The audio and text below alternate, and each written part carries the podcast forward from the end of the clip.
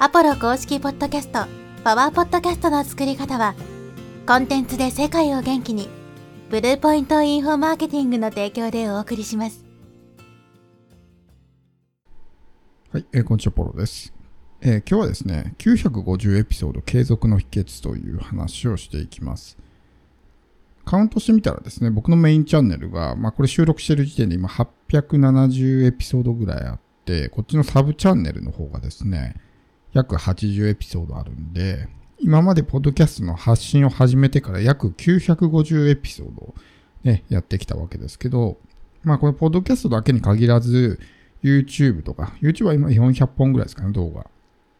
で、ブログはまあ3つあるんですけど、3つ足したら1500記事ぐらいね、あって、まあずっとこう情報発信をね、継続してきたんで、まあそういう点においては継続っていうことに関しては他の人よりもね、まあうまくできてるんじゃないかなってところで、まあそのね、継続の秘訣みたいなものをお伝えしていきます。やっぱりこのみんな情報発信がとにかく続かないんですよね。ブログにせよ、YouTube にせよ、ポッドキャストにせよ、途中でやめちゃう人が非常に多いんですよ。で、やっぱりこの途中でやめてしまったら意味がないというか、例えば YouTube ですごいいい動画ね、めちゃくちゃこだわって作って、クオリティの高い動画を作ったとしても、それが5本、10本ね、で終わってしまったら、じゃあそれビジネスになりますか？集客できますか？って話ですよ。それよりは、そこまでね、えークオリティが高くなくても5年、10年ずっと続けてる人の方が、やっぱり集客とかビジネスはうまくいくと思うんですね。だからまず最初に情報発信をするときに考えるべきことっていうのは、どうやったら継続できるのかなってことをまず最初に考えるべきなんですよ。だから僕は YouTube 始めたときに考えたのは、ね、編集やってたら絶対続かないなってね、そういう自信があったんで、これも編集なしでいこうと。例えば自分が YouTuber だったらね、YouTube に全部投入できるんで、もう編集とかもちゃんとね、やるべきだし、企画とか台本とかも考えるべきなのかもしれないけど、まあ僕たちはね、日々いろんなことやらないといけない。YouTube だけじゃないから、そこに時間を使ってられないわけですよね。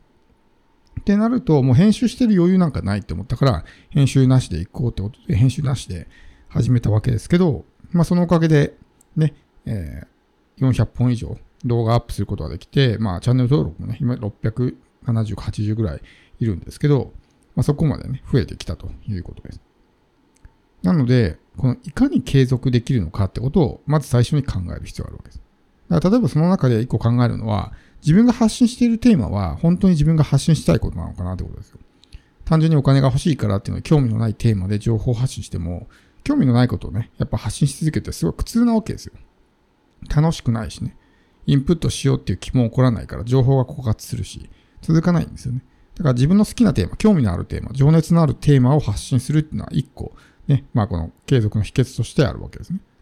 あとは、この、労力を最小化するってことですね。さっきの編集をしないってもそうですけど、いかに時間を使わずに発信できるのかっていうことを考える必要があるわけです。例えばブログ1記事書くのにね、3時間かかったりとか、YouTube1 動画ね、編集込みとかで上げるのに5時間とかかかっていたら、まあそれをずっと続けていくってまあ無理じゃないですか。時間の問題もあるしね、やっぱきついですよね、そういう状態だったら。だったらどうやったらね、いかにこの、まあ少ない労力で発信できるのかってことを考える必要があるわけです。ポッドキャストを僕が始めたのも、やっぱりね、えー少ない時間とか労力で配信できるからっていうのがあったんですね。ブログはやっぱり1時間ぐらい書くのかかるけど、でも、ポッドキャストとかあったら本当に、まあ一発撮りで10分でね、終わるんで、まあ、作業時間入れても12、3分で終わるわけですね。そう考えると、もう最小の労力で情報発信ができるからってところで、ポッドキャストをね、まあブログと並行して途中から始めるようになったんですけど、まあそういうような形でいかに労力を最小化するのか。僕の場合だと YouTube で言うと編集をしない台本作らない一発撮りみたいなね。まあというところで、とにかく労力を最小化するってことを意識してきたわけです。だから省エネでやるっていうのはすごく大事なんですね。そこにめちゃくちゃ時間労力が必要になるんだったら絶対続かないから。だか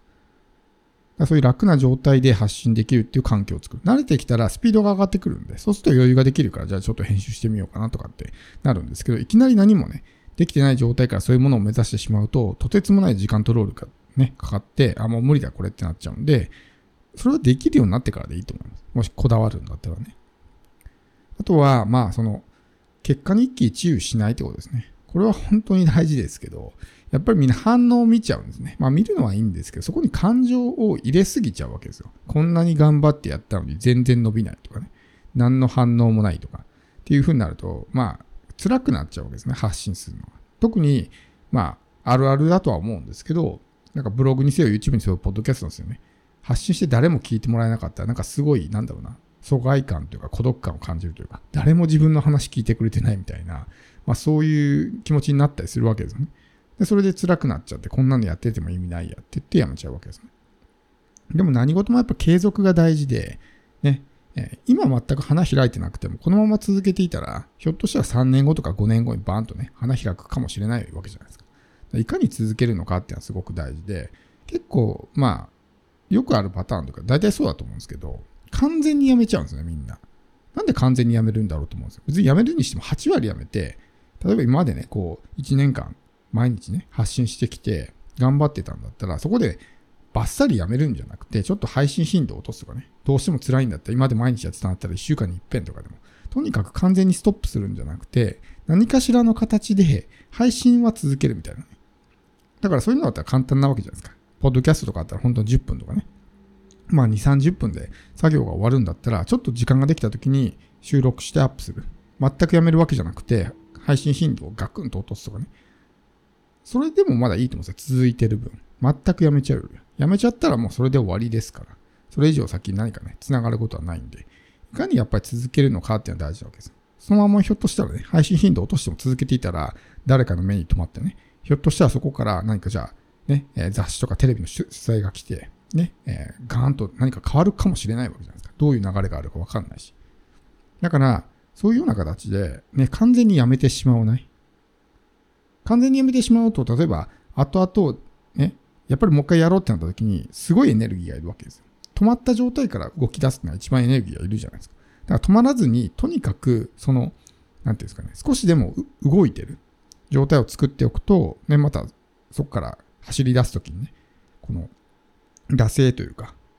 まあその力がね、あるんで、まだ走りやすいわけですけど、完全に止めちゃうとまたゼロからスタートするのがきつくなっちゃうんで、完全にやめないっていうのがね、こう、やめたいなと思っても、配信頻度を落としてね、何かしらの形で続けるとかっていうのが大事だと思います。あとはまあ、目的ですよね。何のためにやってんのかっていうところを、ま考えるわけですよ。みんな大体お金が目的とかね、そういうところでは全然これはお金にならないわとかってね、え、感じるわけですけど、まあそこだけをね、モチベーションにしてしまうと、やっぱりきついわけですよ。最初からそんな稼げるなんてことはまずないわけだから、ね、とにかくやっぱ続ける、その日々の成長とかね、そっちにフォーカスするとか、今までだったら全然このね、情報発信なんかできなかったのに、今はできるようになったとかね、最初は全然こう上手に喋れなかったけど、やってるうちにね、アドリブでペラペラ喋れるようになった。あ、じゃあ自分は上達したとかね。お金とかそういったものだけをモチベーションにしてしまうと、まあ辛くなって、こんなのやってても仕方ないって言ってやめちゃうわけですね。そうじゃなくて自分の成長とか、そういったところにフォーカスする。そうすると日々自分が成長していくことが楽しくなるから、もっとやっていこうっていうふうになるわけですね。あとはまあ、この配信をもうちょっと楽しむっていうことが大事かなと思いますね。やっぱ楽しくないと続かないし、みんな義務感でやってるからね、続かないわけであって。あとはまあ、ネタ切れするからね、もうネタがないから発信できませんっていう人多いんですけど、それはまあ、なんていうんですかね、コミットが弱いわけですよ。ネタがなくても何かしら発信するんだって気持ちで考えていると、ネタって降ってくるんですね。僕がこうネタ切れせずにまで発信してきたっていうのはもう日々そういうことをやってきたから体に染みついてるんですね。ブログを書いてる時代、副業時代3つのブログを毎日ね、1年間更新してたんですけど、3つのブログのネタを毎日考えてたんですね。ひたすら四六時中今日何書こうかなっていう考えてると、本当にこうネタが降ってくるんですよ。でそれが慣れてくると、もう何も考えなくてもネタが降りてくるみたいな。で、ポッドキャストとかも、もうネタがポンポンポンポン湧いてくるから、ネタ切れってことが起こらないわけですね。で、このネタに関してはね、また別の話をね、したいと思うんですけど、僕の YouTube 動画だったかな、ポッドキャストかどっちかで話をしてるんですけど、ね、アウトプットは2種類あるんで、情報的なアウトプットと、ね、えー、思考的なアウトプットってのがあるんで、思考的なアウトプットの方にすると、ネタなんか無限に湧いてくるんで、ね、えー、そういった風にやっていく。何も発信しないよりは発信した方がいいですから。自分にとってはこんな大したことないなと思っても、これもあるあるですけど、ね、聞いてる人からするとすごい価値のある情報だったみたいなことはよくあるわけですね。我々は専門家だしエキスパートだから、ね、大したことないと思うけど、初心者の人とか何も知らない人からするとすごく役に立ったみたいなことがあるんで、こんなのしょうがない、発信してもしょうがないよなって思っても、とにかく出す。で、ネタがないって時に、ネタがないから今日はいいやじゃなくて、それでも発信するっていう意識ですね。っていう風にすると、ね、えー、途中で発信が止まるみたいなことはなくなるんで。何を一番優先するのかってことですね。ってことを考えてやっていく。とにかく流れを止めないっていうのはね、すごく大事なので、えー、とにかく、まあ、継続するですね。そのマインドセットを持って、ポッドキャスト、今この瞬間のね、結果だけを考えるんじゃなくて、ずっとずっと続けていく。それこそ5年とか10年のスパンで考えていくってことが非常に大事かなと思います。